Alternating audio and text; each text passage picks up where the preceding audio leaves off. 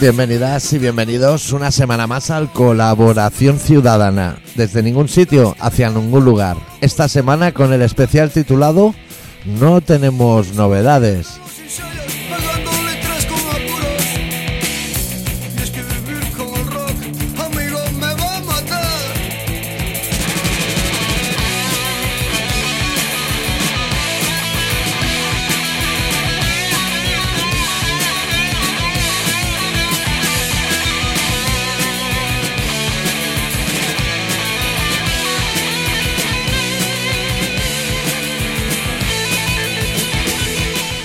¿Todo bien, adicto? ¿Todo bien? Eh, voy a empezar por el principio diciendo que estaría bien en este programa no solucionar problemas de la gente, porque escuché el último y no hacemos no hacemos otra cosa que resolver, ¿eh?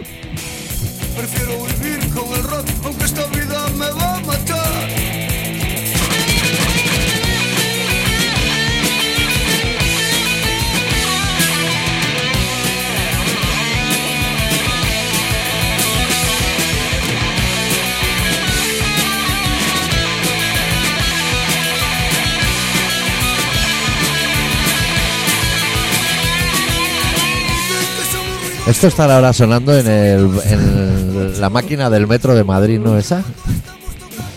Em, te voy a decir cosas. Me has hecho una pregunta muy interesante antes de empezar, que es, ¿hacemos uno largo o dos cortos? Puede que uno corto. Esa no, esa no te la esperabas, ¿eh?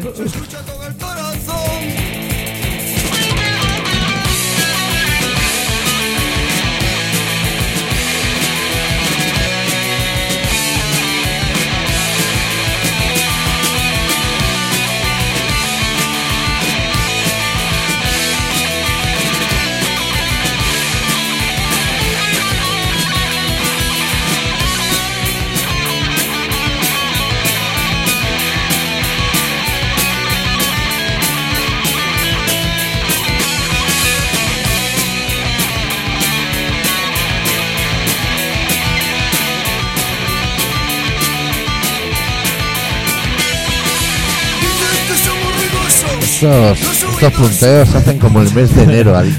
Estoy seguro Ay, Sobran cuatro vueltas mínimo todos. de que este punteo que no se puede repetir. O sea, cuando lo hizo para Primera- grabar el disco, Primera toma es buena. nunca lo pudo. No sigue ningún patrón. Pues ahí te viene otro.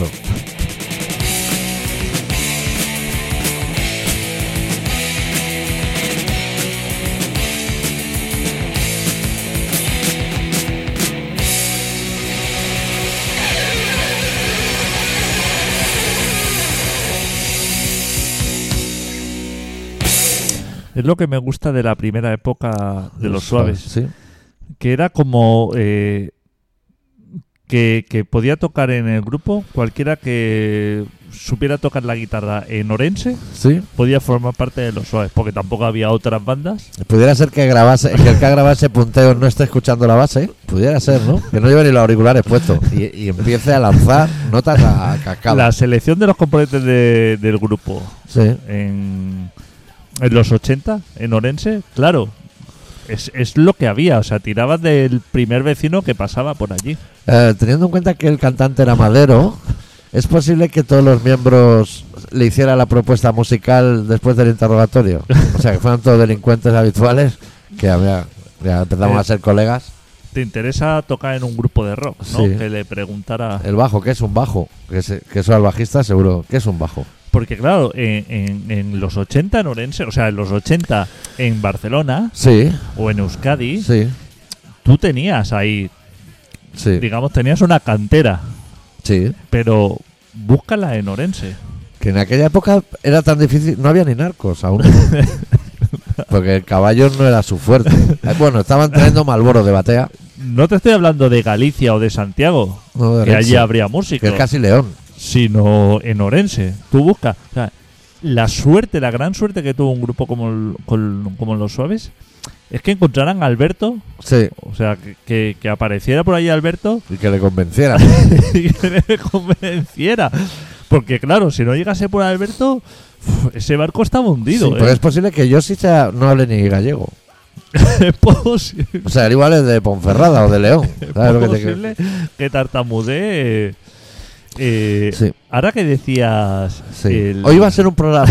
Déjame que ponga en situación a la gente, porque la gente a lo mejor se dice, hace tiempo no hacen programa, esto va a ser ahora un cohete. Bueno, esto hoy va a ser diésel, ¿eh?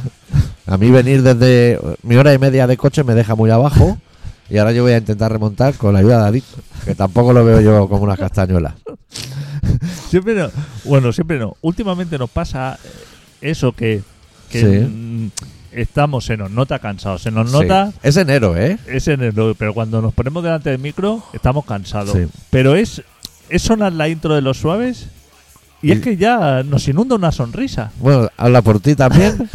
Te voy a decir que lo que nos pasa es que empezamos muy abajo, pues estamos cansados, y a medida que avanza el programa no, no vamos a contentos, vamos a enfadados.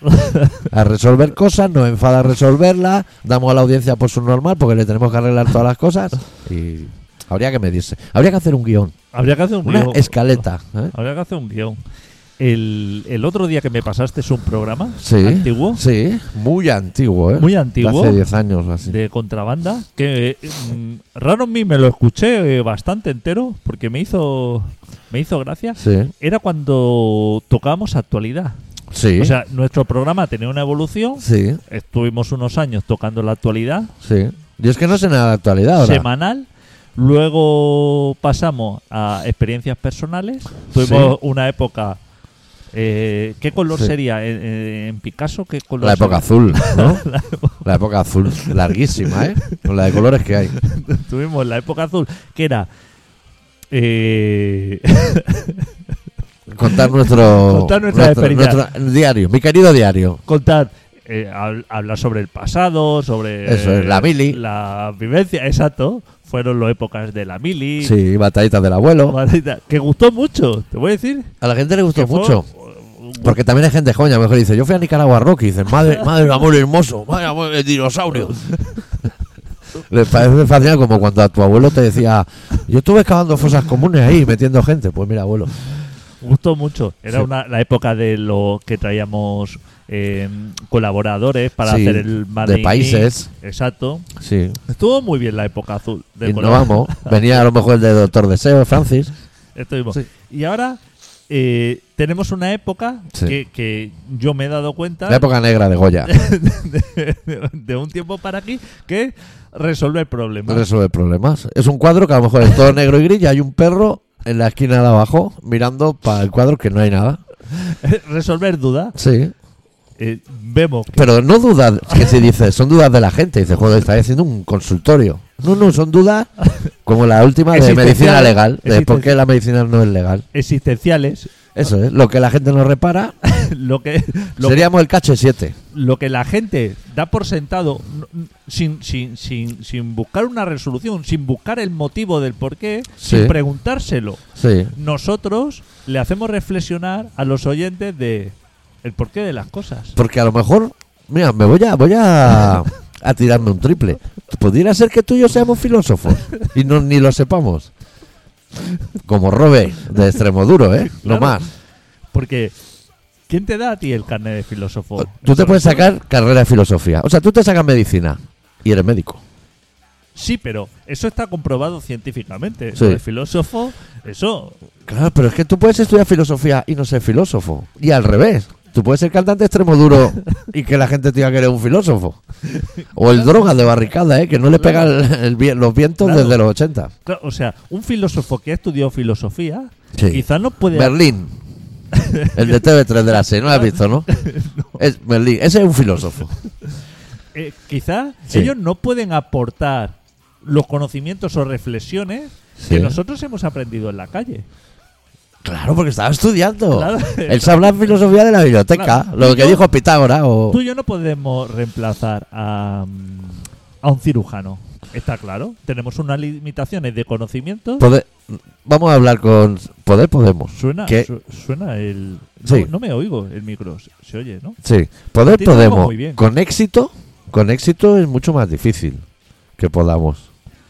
Eh, Pero pe- poder, tú te pones ahí y dices sutura. Vas lanzando cosas así, si te ayuda mucha peña. Hay un, un arene. ¿eh? pero no podemos ejercer de. Es que se escucha flojito. ¿Tu micro? Sí. Eh, a ver si toco aquí. Ahora. Ahora mejor. no podemos ejercer de. Sí. De cirujano no. de, de según qué profesiones, pero Sí. por ejemplo, de, de filósofo, cualquiera, cual- cualquier persona puede hacerse pasar. Puede hacerse pasar. ¿eh? Que lo consiga es otra cosa. Pero Pe- no es, no, es, no es una de esas profesiones que es la de gente de fuera que te dice lo que tú eres. Sí, sí. Que tú no puedes decir, soy yo abro un estanco y te digo, soy estanquero. Obvio. Pero no va a venir gente por la que te diga, tú, tú eres estanquero, tío. Sin saber, ¿eh? Que tú tienes un estanco. Con el filósofo pasa, tú no puedes decir yo soy filósofo. Es la gente de fuera que te dice, madre mía, tú eres un filósofo. Claro, pero porque. Con los heavy pasa igual, tú no dices yo soy heavy. Es la madre de tu mejor amigo que, te, que le dice no vayas con este heavy que te lleva a la perdición. y, y era heavy. Porque ser filósofo en sí es buscar como explicaciones Sí, a lo cotidiano. exacto, No, no, no es más que eso. Exacto. O sea, es hace, a- a- ante sucesos eh, habituales, ¿no? Buscar como una explicación, ¿no? O que a lo mejor alguien no sabe por qué, su- sucede, no sabe por qué. Sí. Y entonces hay una persona que dice, eres medio normal, tú no te das cuenta, pero Eso esto es. sucede por Eso, eso. hacer un raciocinio a lo mejor. Una reflexión. Sí, lo, sí, lo O que sea- estamos haciendo últimamente tú y yo. Mira, yo te voy a decir que yo estoy viendo ahora la serie Merlín, esa que daban en TV3. Son filósofos. ¿Todavía sigue eso? No, creo eso que era no. un profesor, ¿no? Es un profesor de filosofía, Sí. pero claro, son profesores de filosofía, lo que tú decías, que no saben de las calles.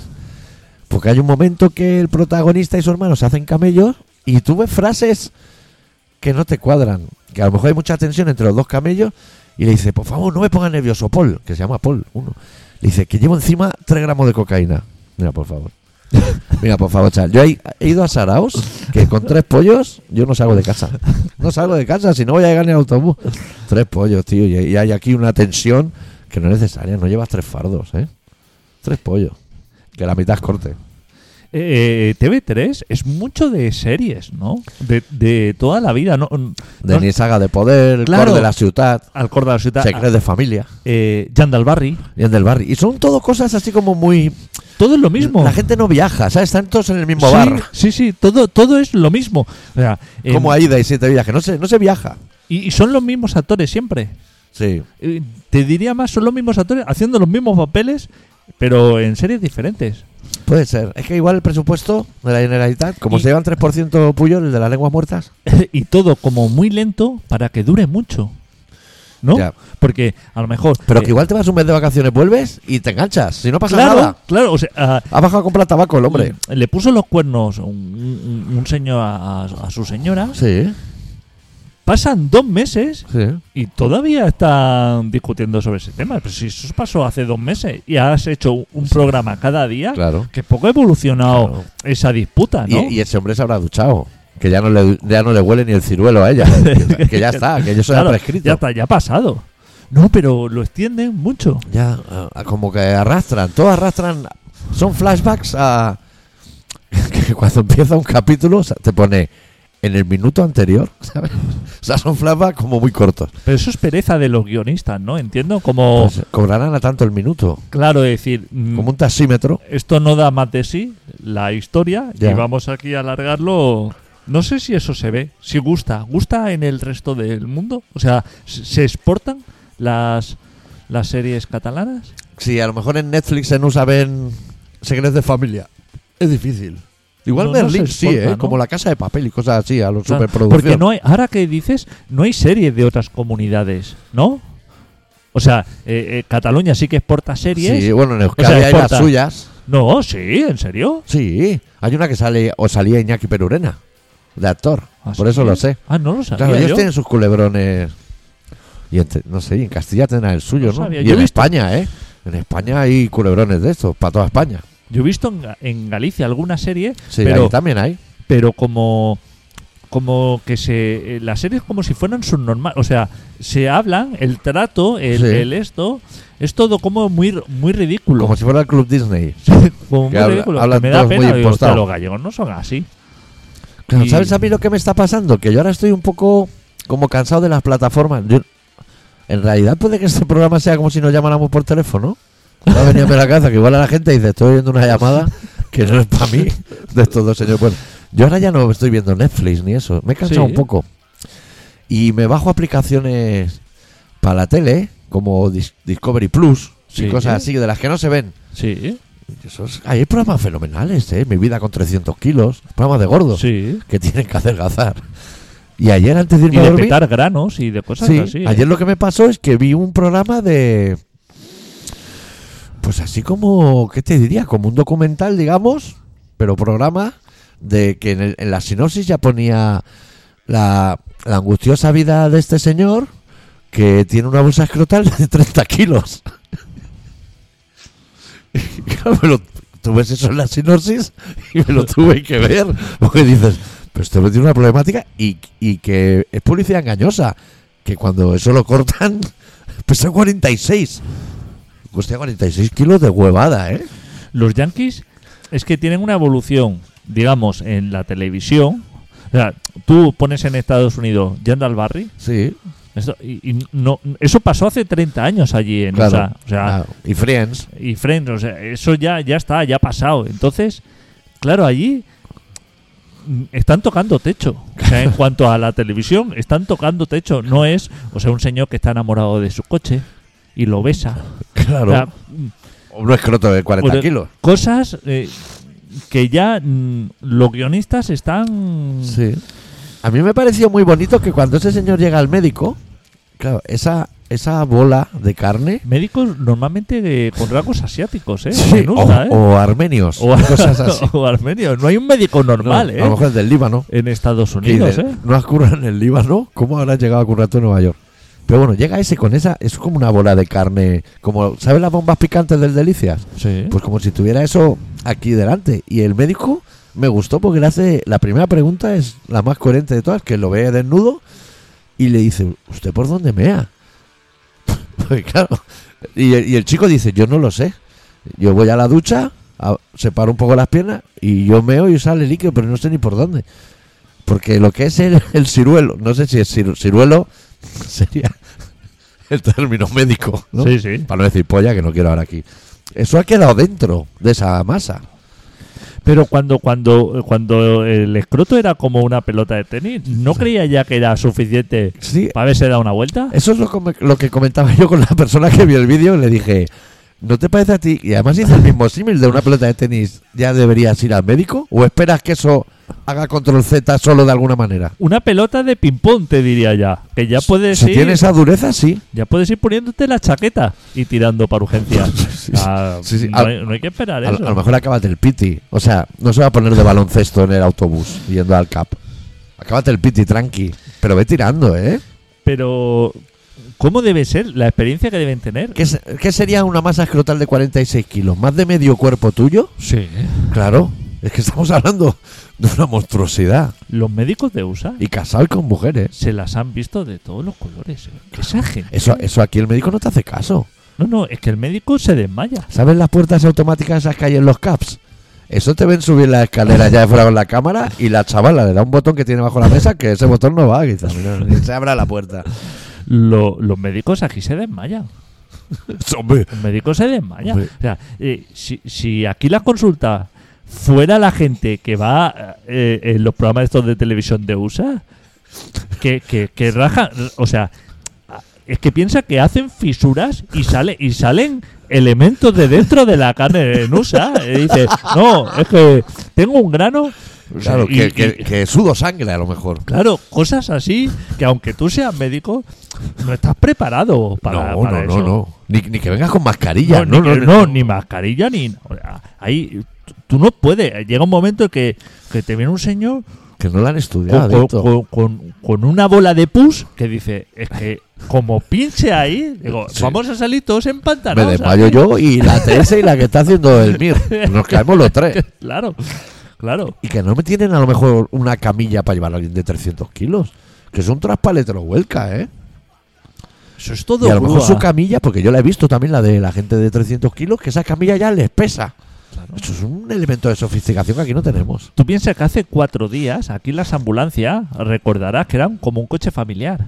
Sí, Como un coche sí, de la con maletero gordo. Con maletero gordo. O sea, se contaba de que la persona que iba a entrar ahí en USA Y las parturientas llevaban un pañuelo asomando por la ventanilla en su coche. En USA hace siglos que era ya mega furgón. Porque se suponía que ahí cualquier persona que se podía montar ya tenía su equipaje, ¿eh? Que ya había algunos tronchos. Ya. que pero las camillas de Estados Unidos y la es que todo debe ser como muy muy a lo bestia Sí, lo que sí que te voy a decir que me llamó la atención que el señor de la bolsa escrotal de 46 kilos, que es de Michigan, Michigan eh va a que se la corten. eh, bueno, creo que ponen como un alambre de pan bimbo y que hace como torniquete y cortan. Lo tiene que hacer en California. Y va en tren. Que hace poco dijimos, nunca van en tren. Pues va en tren. Pues Va en tren, pero no entra a donde se duerme. ¿Sabes? ¿Sabes que son como coches Sí. cama? No entra porque los huevos claro no caben por la puerta. en Estados Unidos de todas maneras no te dan muchas facilidades tampoco ante problemas así gordos eh Es que eso supongo que debes aceptar que te hagan un programa porque, claro, a ti te llaman y te dicen, ¿podemos hacer un documental de su bolsa escrotal? Tú dices que no.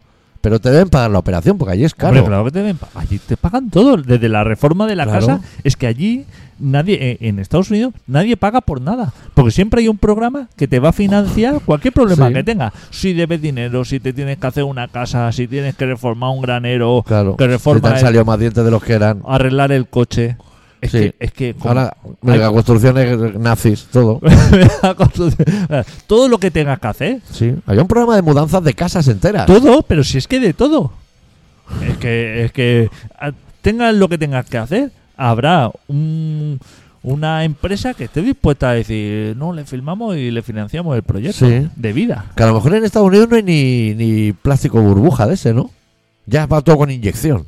Inyectan un líquido que se hace espuma y ya no se mueven las copas. Cosas así. Y aquí estamos con el plástico ese de burbuja que da gustito petarlas, Pero esta gente está súper evolucionada. Claro.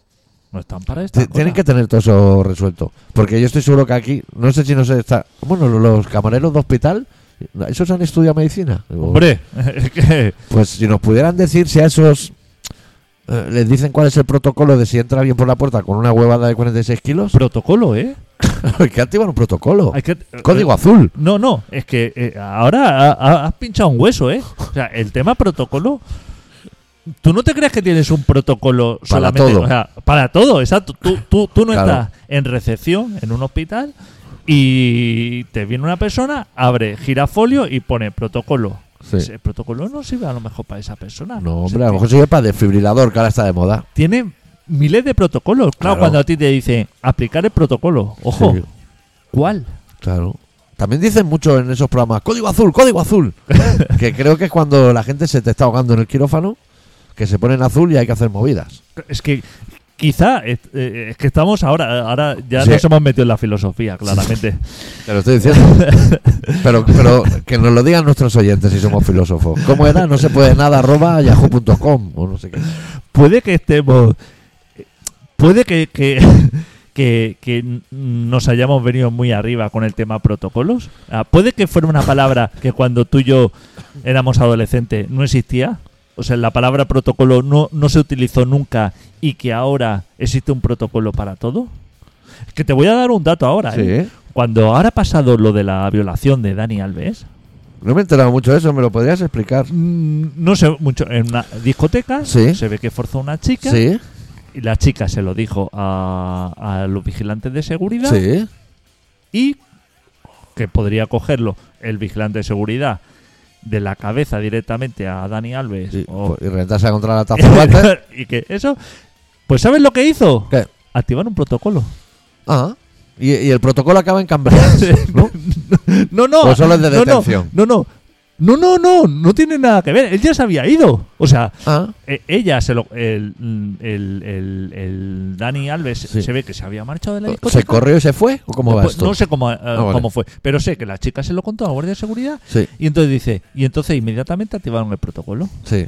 Protocolo que es eh, guardar las cámaras de vídeo, ¿no? claro yo no sé cuál es el protocolo pero quizá debía haber un protocolo Del protocolo. para que no pasara eso Un protocolo para activar el protocolo.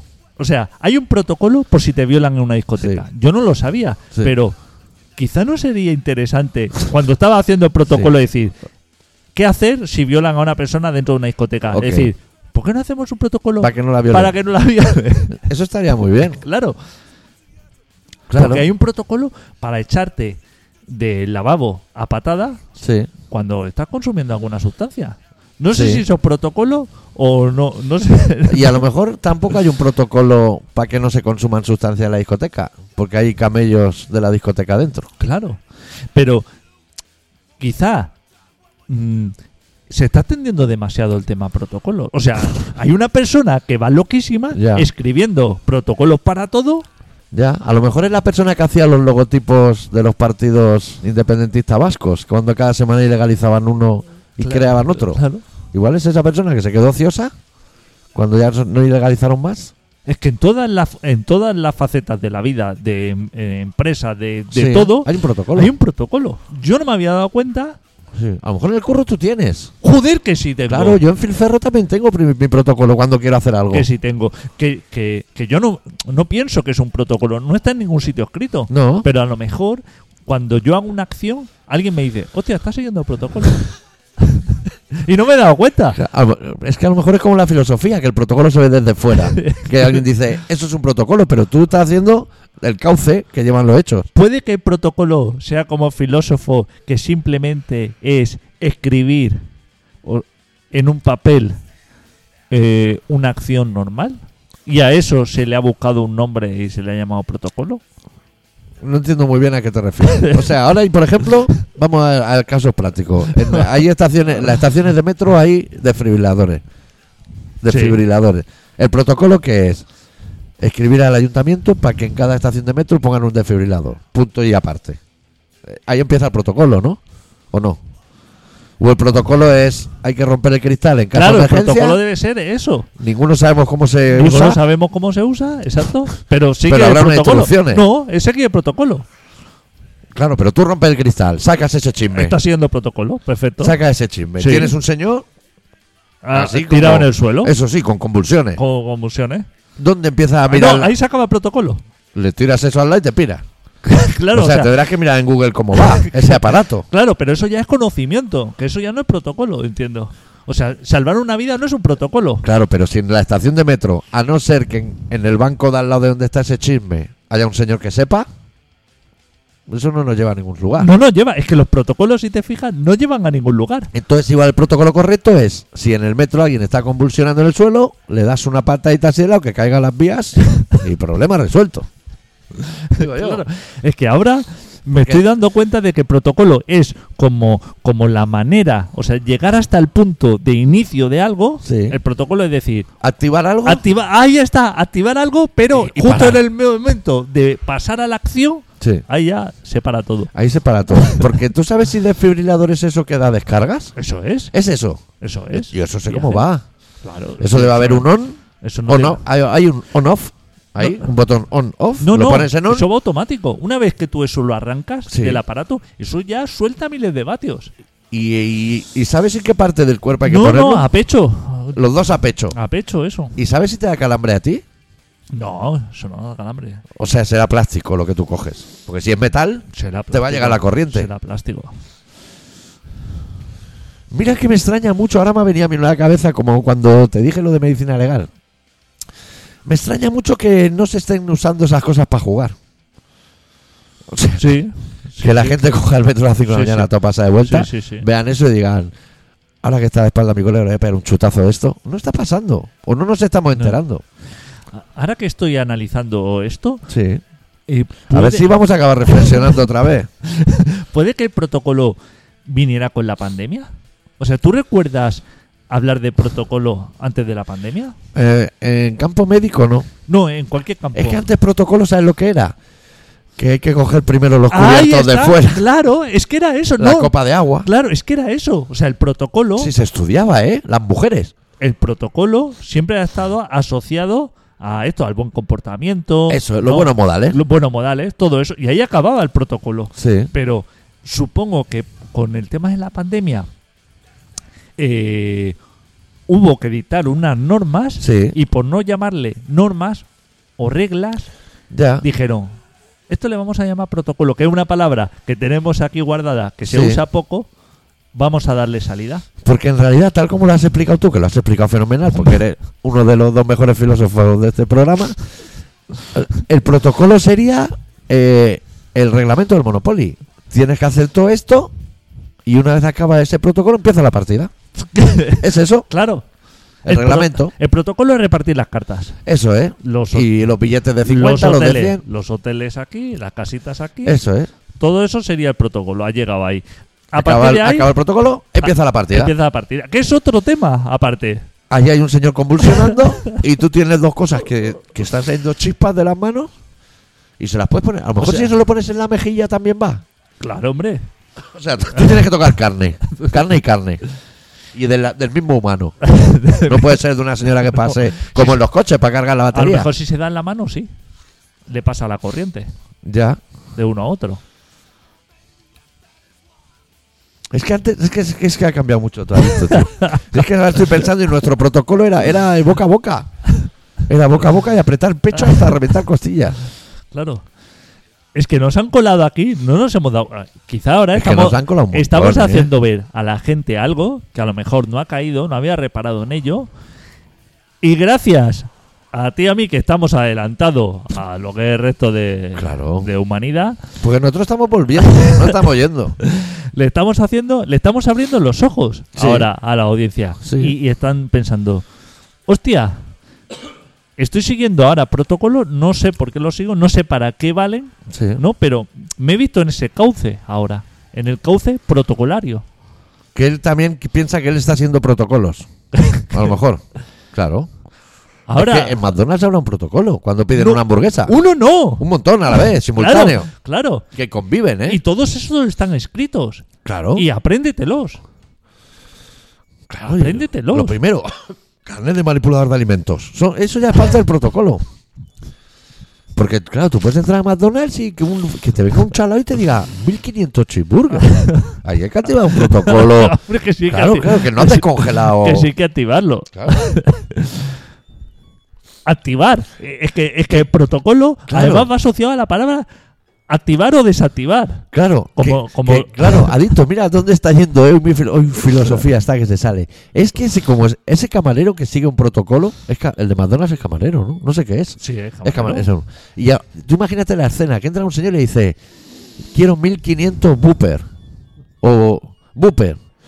Y a lo mejor él por su protocolo, él ya dice, esto es una insensatez. Esto es lo que me está pasando. Pero él a lo mejor tiene que decirle, por un euro más, ¿quiere convertir los 1500 en XL? Que viene bebida gratis. Él lo tiene que hacer. Él ya sabe que dice, es que si le digo eso, hay que hacer 1500 patatas más. Pero es un protocolo. Que si no lo echan. La insensatez, tío. Claro.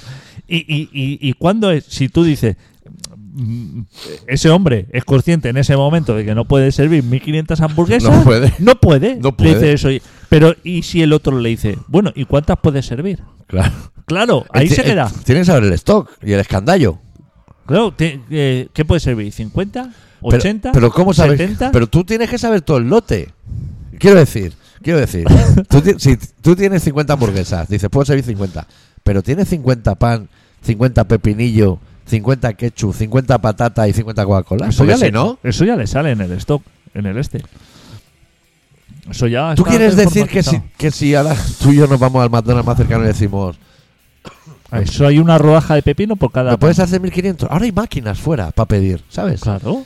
Probamos a ver hasta cuándo llega. ¿Hasta cuándo? Claro, eso. ¿Hasta ¿Cuánto cuántos pedir? miles puedo Sí, pedir? Sí, sí. Porque si no, me parece como un engaño. ¿Cuál es el límite? Claro, ¿cuál te- es el límite? Cuando nos toque la primitiva, hacer eso. Yo, tú sabes que yo había hecho un pacto con el de, con Dios, ¿sabes que hacen pactos? De si me toca la primitiva, hay gente que dice hago el camino Santiago. Yo me había hecho a mí mismo, ¿sabes eso que tocan los pakistaníes en las ramblas que suena Sí. como un pajarito? Que hace, tienen algo en la boca que suena como un pajarito. Pues mi pacto con Dios era, si me toca la primitiva, yo voy a un paqui y le compro eso, pero el que tiene en la boca. Y que me lo dé sin manos. Era así como, como un intercambio de favores con Dios. Y nunca me tocó. Pero podíamos hacer eso, ir a un McDonald's y decir, ¿qué? Decirle al chaval ese del gorro, al subnormal ese del gorro que te atiende, ¿qué es, qué es lo máximo aquí? ¿Qué es lo más? ¿Cuál es el límite? Eso, ¿me puedes hacer un McFlurry en un cubo de fregar? ¿Qué, qué, qué me puedes ¿Dónde dar? está, ¿Dónde está el límite? Claro. Eso es. ¿Me puedes hacer una Coca-Cola solo de jarabe? No le pongas el agua. Lléname el vaso de ese jarabe. ¿Cuál es el- su límite de protocolo? Hay- debe haber un programa en USA que busca esos límites o no han pensado en ello. Pues lo podríamos- es que estoy pensando, Ahí hay nicho mercado. estoy pensando en nicho de mercado. Ir al sitio y decir, ¿qué es lo más? Que- mm, El- la, ir la mejor marisquería, decir, ¿cuál es la mejor marisquería? Yo que sé, de las Rías Baixas. Ir para allí y decir, ¿cuál es el máximo? ¿Cuántas cigalas? O no sé. Todo, todo. es. sea, ¿Cuántas bateas? Ya no te pido mejillones. ¿Cuántas ¿Cuántos bateas? cangrejos puedo pedir? Eso es. aquí. Eso es. 100, 50, Eso es. 200? ¿Cuántos me haces en un día? En un día no. ¿Cuánto tabaco le pueden vender a una persona a un estanco? O sea, tú entras a un estanco, Y, y decir un millón de cartones. hombre, no, los que, los que tenga dentro le dice. Todo. claro, es decir, Me lo llevo todo, lo llevo, me lo llevo todo. Sí. La, eh, la estantería esa de Clipper eh, entera. Sí. Todo, lo- la cava de puros, todo eso. ¿Cuánto es? ¿Cuánto es? Porque so- tú se lo vas a pagar, tenga la tarjeta. Eso es, Esto. la de coordenadas, todo. Él que te dice. Y no, hacer un programa solo de límites. ¿De cuántas monedas puedo meter yo en una tragaperra sin que me salga premio? Solo quiero llenar eso. ¿Cuántas caben? seguidas. O sea, que, que caiga la moneda. que eso, no, no, si yo no voy a apretar ni No, botones. tapar. adentro. tapar Sí. para que no salga, Sí. para que no, no haya premio, no caiga premio. ¿Cuánto puedo poner yo de máximo en un surtidor de gasolina? De dinero. Lleno, o sea, O sea, yo voy a abrir el grifo contra la calle. Eso no va a parar de salir. No, claro, tú eh, pedí lleno y en lugar de ponerlo en el depósito, Tirarlo ponerlo al en la, suelo. en la cantarilla. Eso es. ¿Cuánto saldría? ¿Cuándo, cuándo el, el- el empleado de la gasolinera, eh, Que va a cobrar luego en teoría. en qué momento que él está viendo el ordenador y que eso lleva A lo mejor o- 6.000 6.000 euros. lleva- ¿En qué momento sale y, y dice... No sé qué está haciendo. Está lavando el coche con gasolina. claro, Eh, la gente no ha ido por ahí. No ha ido y me interesa la mucho. gente ¿eh? no ha ido por ahí, doctor. Sí. Si, re- si realmente. Porque tú sabes, hay ¿Qué cosas- mente tenemos, es doctor? Es, que, es que me doy miedo. Es que me doy miedo. O sea, eh, tú y yo estamos. estamos eh, eh, eh, Teníamos que hacer una productora. no, Presentar proyectos a Netflix. Todo. Es que, es, es que es- eh, estamos en otra fase. Tú y yo, cl- eh, claramente, Claro. estamos en otra fase. No, no pertenecemos a este mundo. No, no, no, no, estamos volviendo y sabemos que al otro lado hay un solar. Pero la gente que le decimos ir, que mola. Tú y yo dimos un paso. Llegó un día Sí. en que en que Sí. cruzamos la orilla, Sí. digamos, Hemos Y- estado al otro lado del espejo. y, y- y ya nos miramos atrás. O sea, hemos cruzado y la gente nos ve, nos ve a lo lejos, nos ve inalcanzables. O sea, Sí. tenemos la mirada puesta e- en otra galaxia. Claro, porque eh, filosóficamente hablando, que es lo que nos dedicamos nosotros, la gente se está focaliza, mira, focaliza por ejemplo en ideas de hay muchos pisos vacíos y hay gente en las calles y podrían ocupar. Claro. Claro, pero eso es una parte de la historia. La, la otra parte es que dicen que en las cloacas hay una ciudad entera. Pues mete ahí a los mendigos a vivir abajo. Si hay una ciudad entera, que la aprovechen, La gente se que queda duerman. en las minucias, ¿eh? ¿Te das cuenta? Claro, Que se con queda, lo que brilla. Se queda en los problemas mínimos. Claro. La gente se queda. Bueno, la problemática de la gente es irrisoria. O sea, me, me parece. Pero es que, claro, es que lo llevan a un extremo adicto que a lo mejor tú sales de una iglesia en una boda y hay un letrero de prohibido tirar arroz. Hombre, si nos vamos a ir a esos problemas tan nimios, cuando estamos teniendo problemas de que no sabemos cuánta gasolina puede sacar de un surtidor de una tacada, Claro, claro, de claro. ponerle cinta sudamericana al gatillo, porque eso nunca funciona en la gasolinera, y que, que suelte. Y tú fumándote un piti al lado, si eso no arde. Si yo tiro un piti a la gasolina y se apaga el piti. ¿La gente cómo funciona? O sea, co- ¿cómo? Porque tú y yo, claro, tenemos, eh, estamos en, en un modo expansión. Estamos, estamos sin límite, pero la gente, Nosotros tendríamos que cotizar en bolsa a lo mejor. la gente como con estas capacidades que tiene tan limitadas, ¿cómo puede sobrevivir Claro. con estos problemas? O sea, la, la gente mm, va a un McDonald's, se pide una hamburguesa, se pide una Sí, patata, Y, y duda si hacer la XL o no. y, a- y ahí acaba cuando Claro, que le den el yo- juguete, dice. cuando tú y yo estamos viendo, estamos en otra dimensión y estamos viendo una perspectiva que la gente ni se imagina. Claro. No sé cómo, cómo se puede vivir así, desde luego. A lo mejor tendríamos que empezar a redactar los protocolos de nuestras cosas.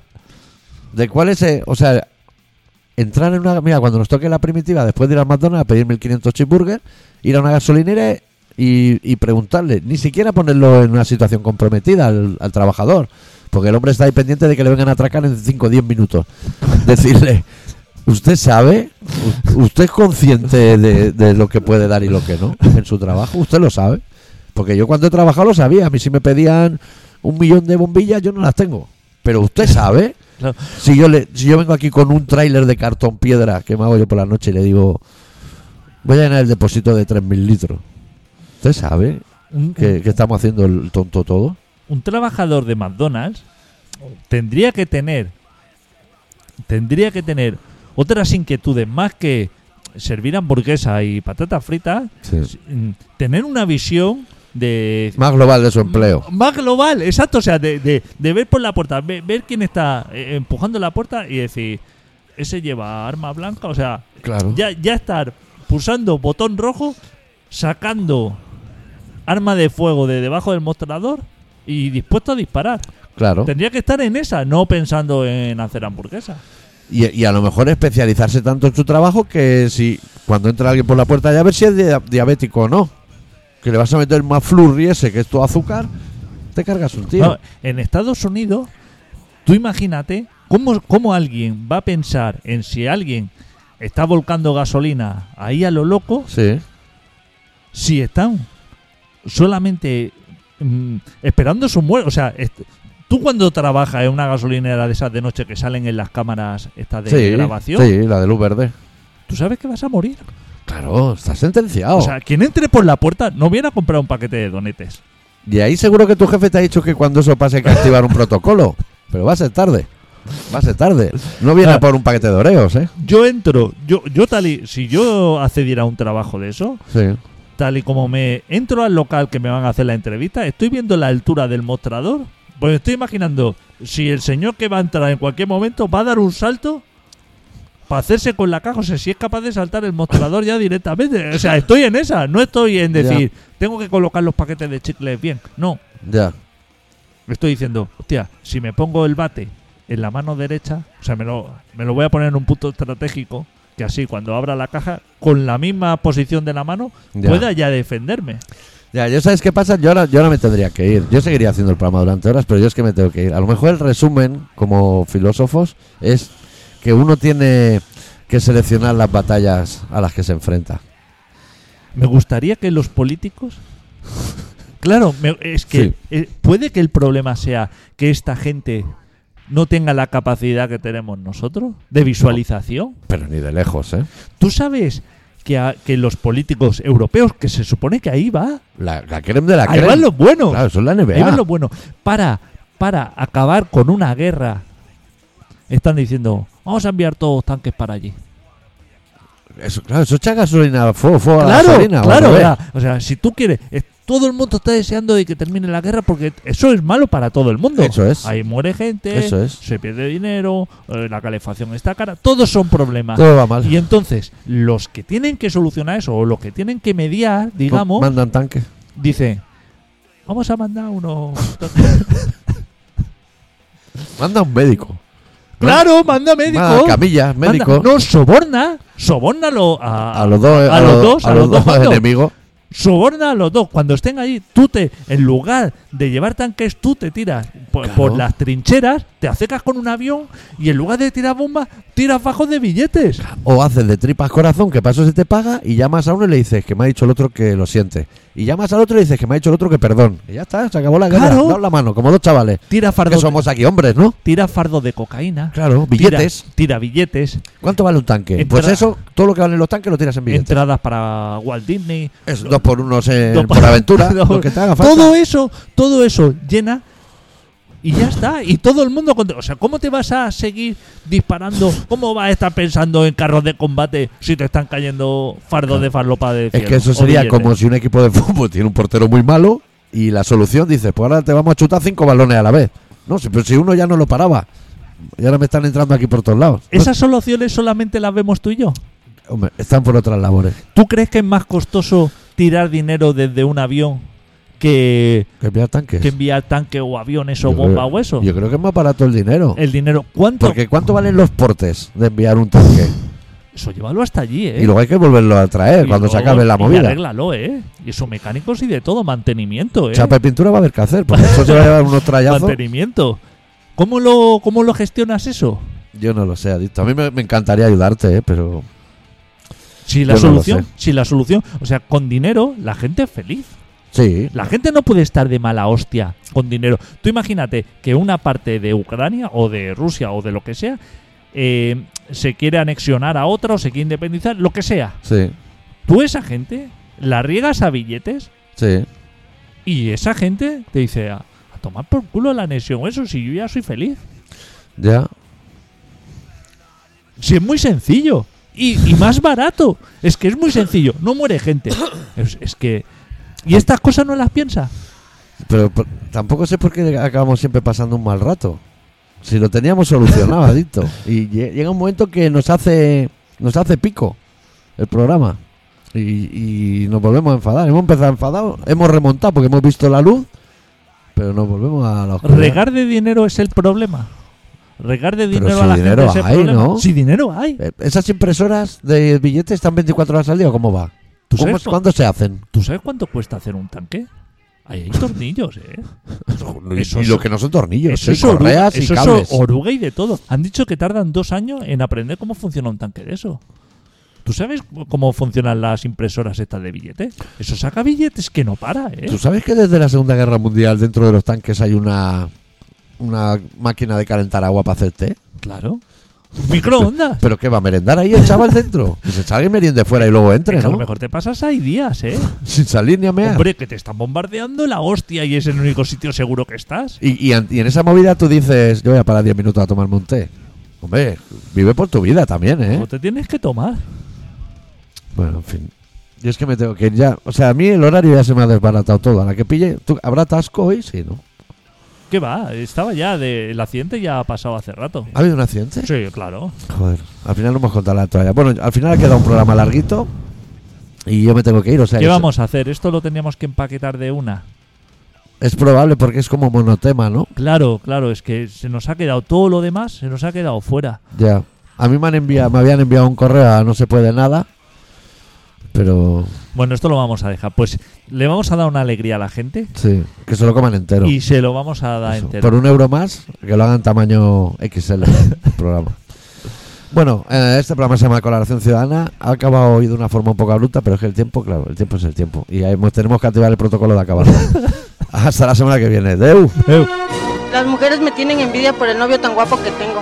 Te tienen envidia. Sí, sí, me tienen envidia, mira. Su barba, sus labios, sus ojos, todo eso que me cautiva a mí. Y las mujeres, o sea, como que sí, al verlo sí, como que sí se impresionan. Sí, al verlos impresiona mucho y tengo miedo a que me lo vayan a quitar. O que- dile a todas las mujeres que nos están viendo que no te hablen. Ustedes que me están viendo, por favor, este, igual no me hablen, no me vayan a contactar, porque pues yo quiero evitar problemas con ella. Yo sé que soy atractivo, ella siempre me lo ha recalcado. No me metan en problemas con ella, porque pues igual yo la quiero, no quiero que, por favor, no me hablen.